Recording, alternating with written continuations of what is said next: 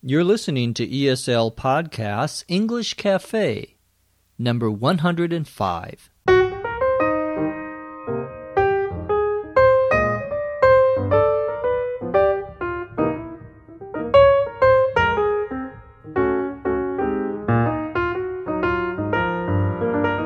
This is English as a Second Language podcast, episode 105.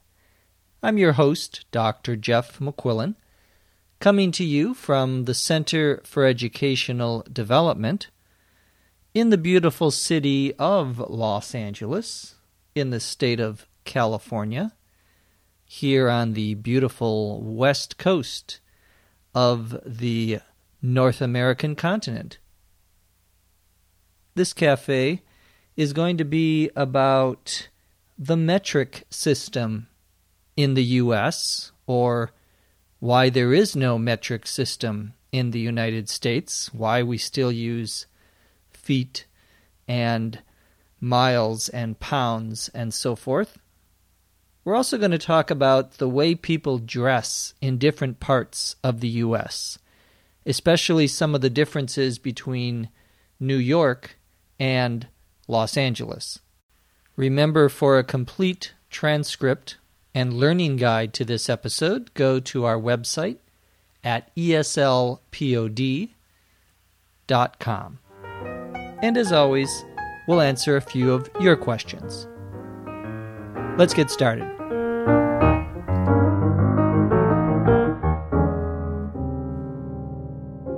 One question that many people have when they visit or come to the United States is why the U.S. doesn't use the metric system of kilometers and deciliters and meters, the various ways of measuring things.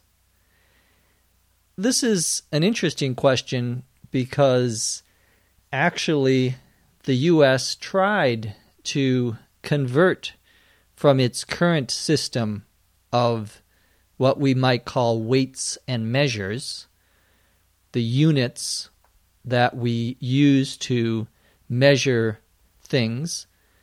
Several years ago, back in 1875, the U.S. was one of the original 17 what we would call signatory nations.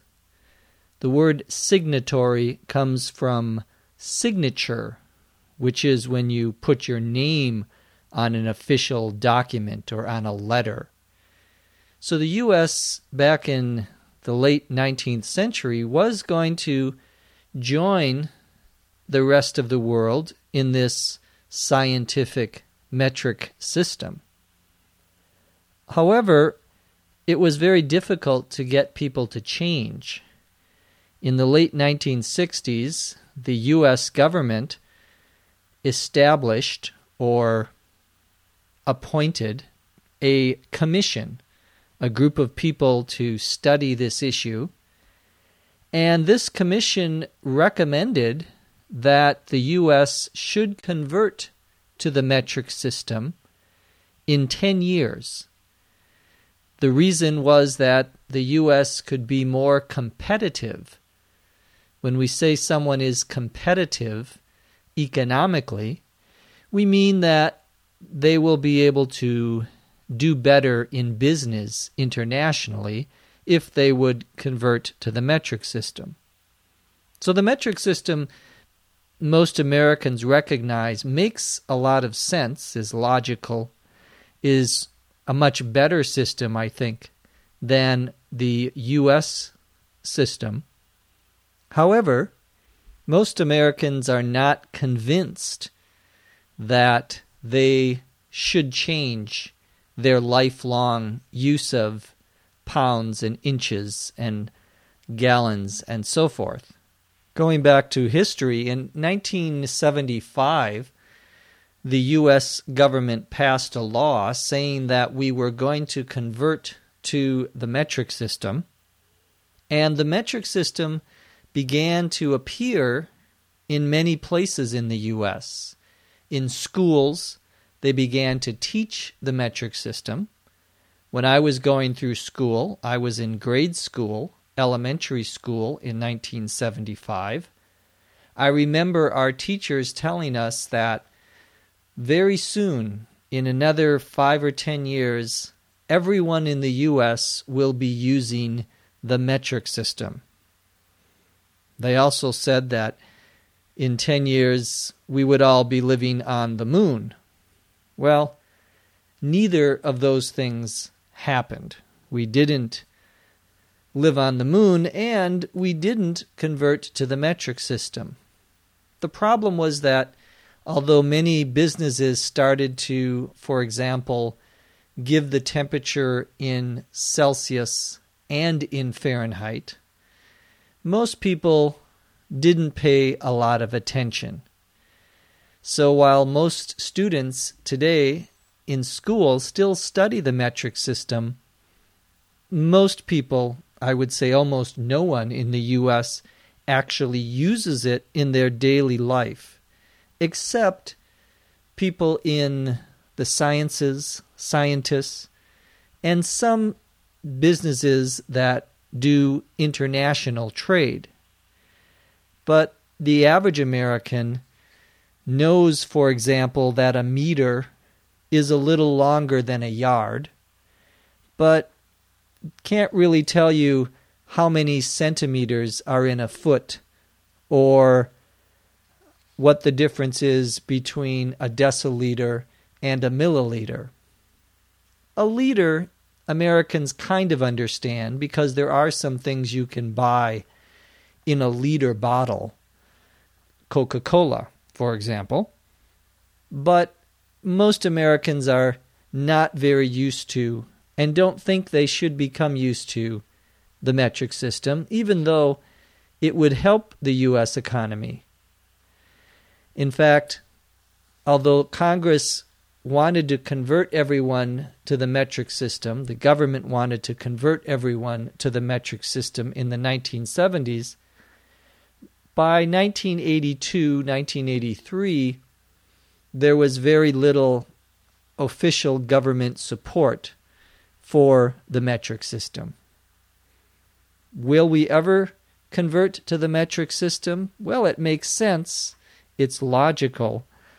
But until people see that they have to do it, that it becomes absolutely necessary, I don't think it's going to happen any day soon. Perhaps we're just too lazy to switch.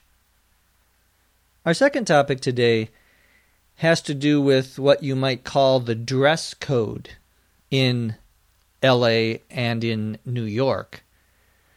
A dress code, two words, is a set of rules about how you should dress, what you should wear.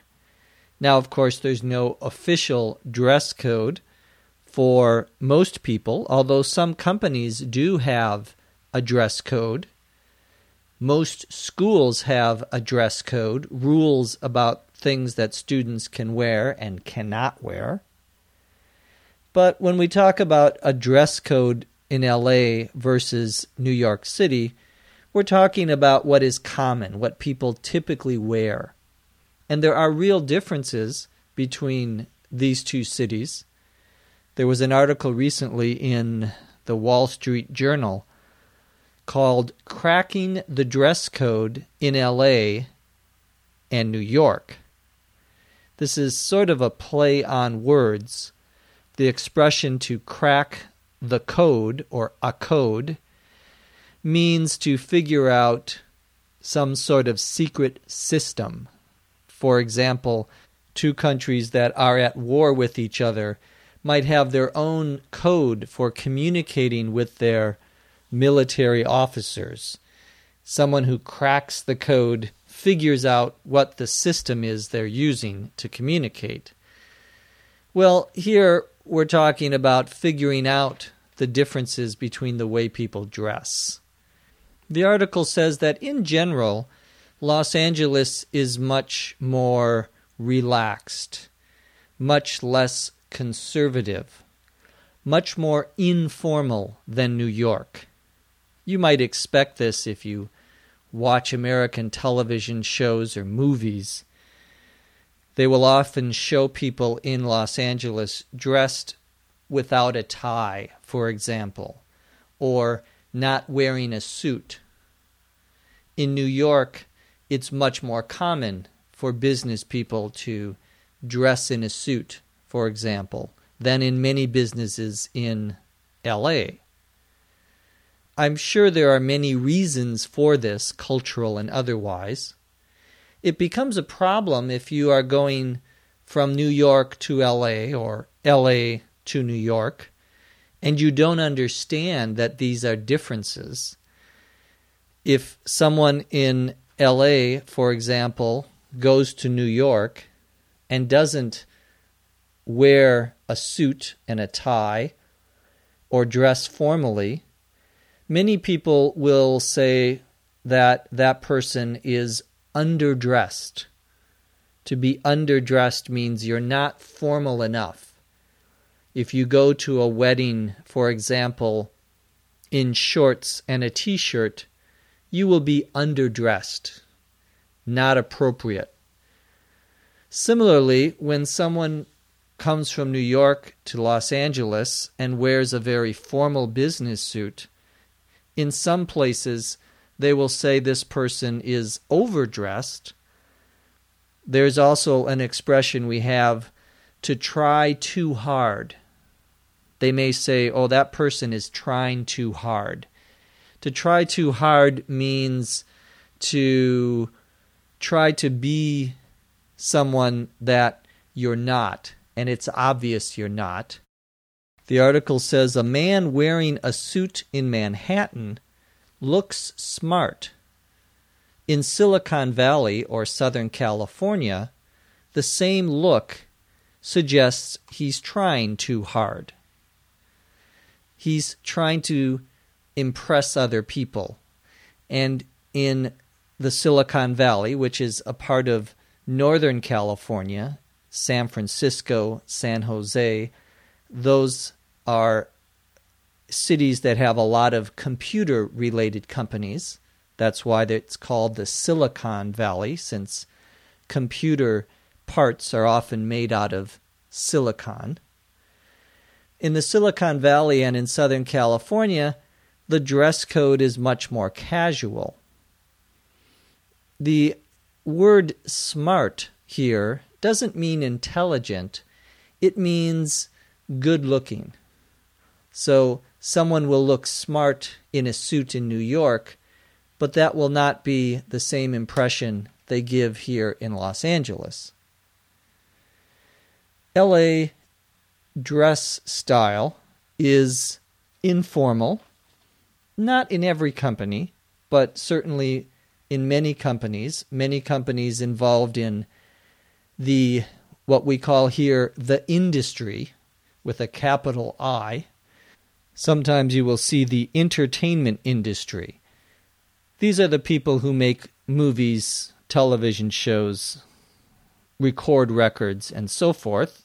There are many, many people in Los Angeles involved in this, except me. Although I do have a rock video, so I guess I'm part of the industry too.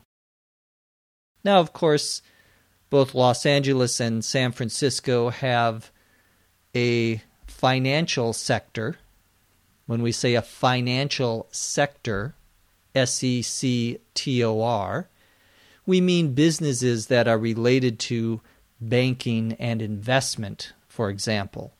A sector is just a part of the economy.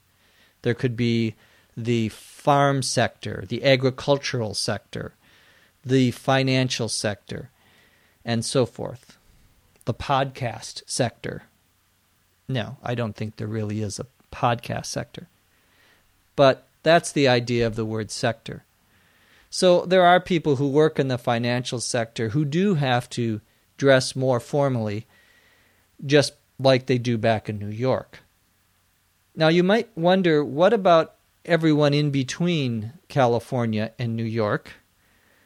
You have to understand that people who live in New York and who live in LA and in San Francisco have a tendency, often think of themselves as being the most important people in the United States.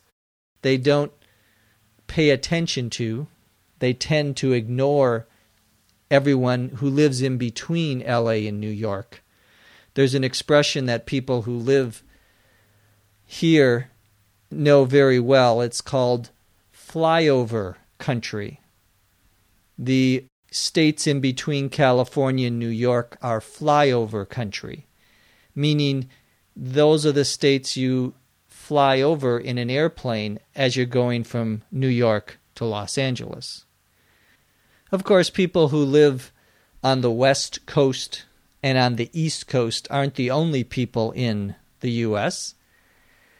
The dress code in the Midwest, for example, in Chicago, in Minneapolis, in St. Louis, perhaps, tends to be more conservative, much more like the way that people dress in Washington, D.C., for example, but it's not necessarily more formal than in New York but definitely more formal than in LA.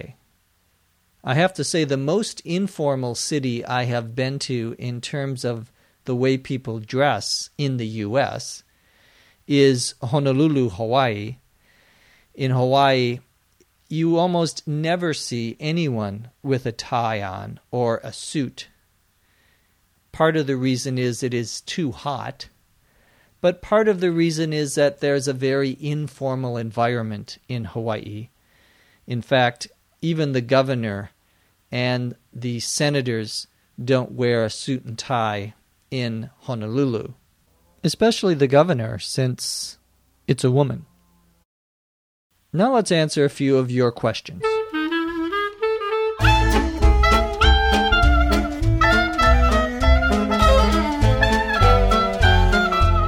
Our first question comes from Nicholas, N I C H O L A S, in France. Nicholas wants to know the meaning of the word yutz. Y U T Z. Yutz is actually not an English word, but a Yiddish word. Yiddish, Y I D D I S H, is a Germanic language. It has some similarities to German, but it's written in the Hebrew style using Hebrew characters. Yiddish is associated with many people in the Jewish communities around the world, including in the U.S. Both Los Angeles and New York have large Jewish communities. So you will often hear certain Yiddish words that are part now of the regular vocabulary of people.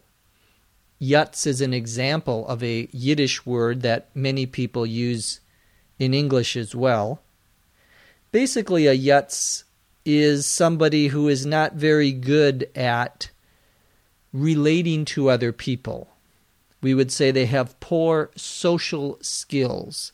They're not very good at talking and listening to other people, or that there's something of a jerk. J E R K. A jerk is someone who's not a very nice person. That's a yutz. There are actually many different Yiddish words that you will hear in the U.S., and we'll talk about that a different day in the cafe.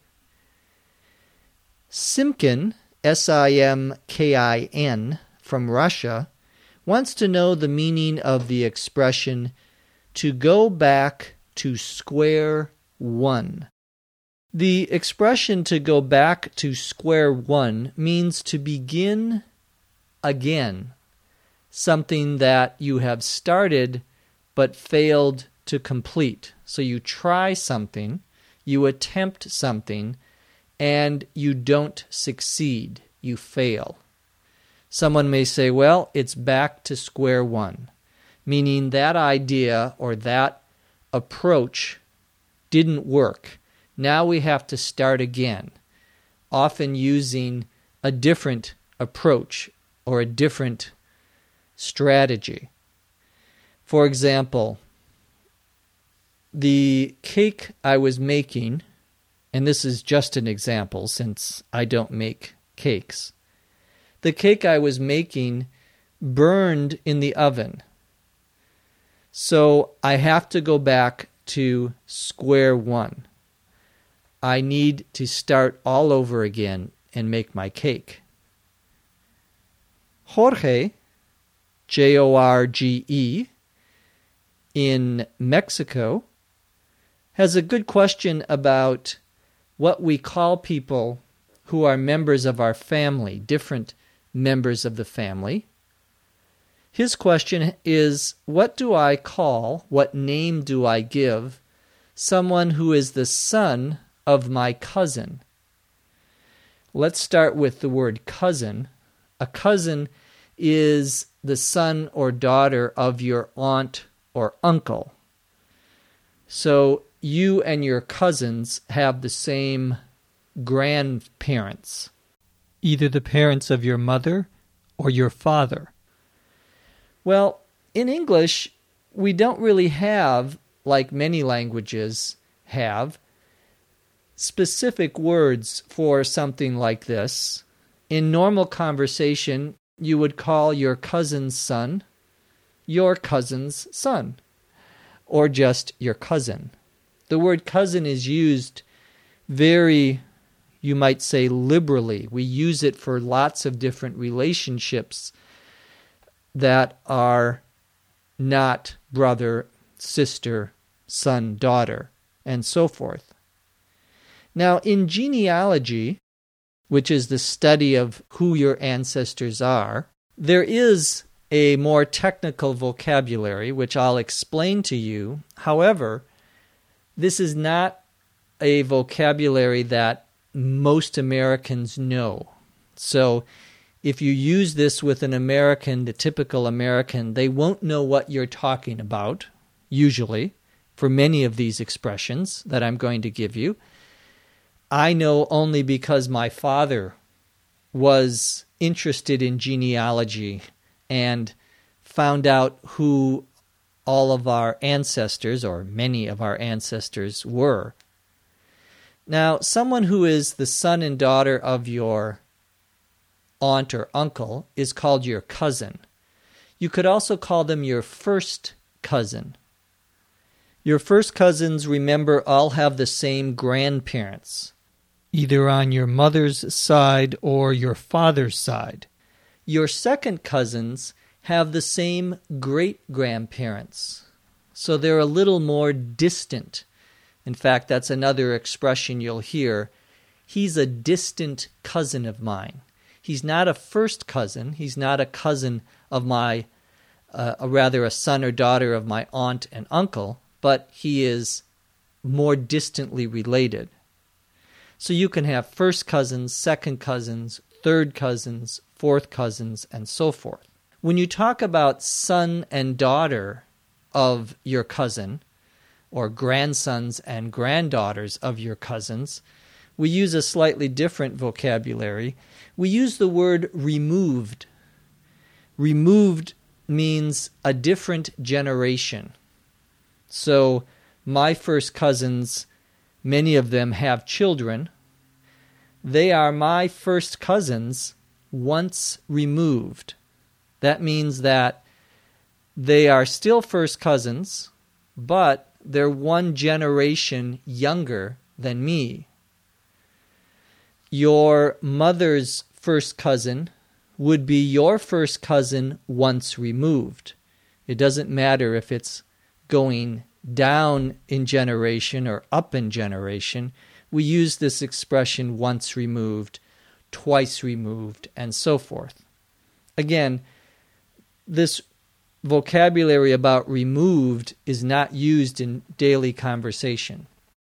People do know, however, the difference between a first cousin and a distant cousin, but most people don't use the expression second cousin or third cousin. Mia, M-I-A, in Japan, has a question about the expression, I'm done with you. For example, when a girlfriend tells a boyfriend, her boyfriend, I'm done with you, what does she mean? Well, she means that she's very angry, she's very upset, and she doesn't want to see the boyfriend again. The relationship is over. This is a very sad day for the boyfriend, or maybe a very happy day. It depends. Well, I'm not done with you, but I am done with this episode. If you have a question or comment, email us. Our email address is eslpod at eslpod.com. From Los Angeles, California, I'm Jeff McQuillan. Thanks for listening. We'll see you next time on The English Cafe. ESL Podcast English Cafe is written and produced by Dr. Jeff McQuillan and Dr. Lucy Tse. This podcast is copyright 2007 by the Center for Educational Development.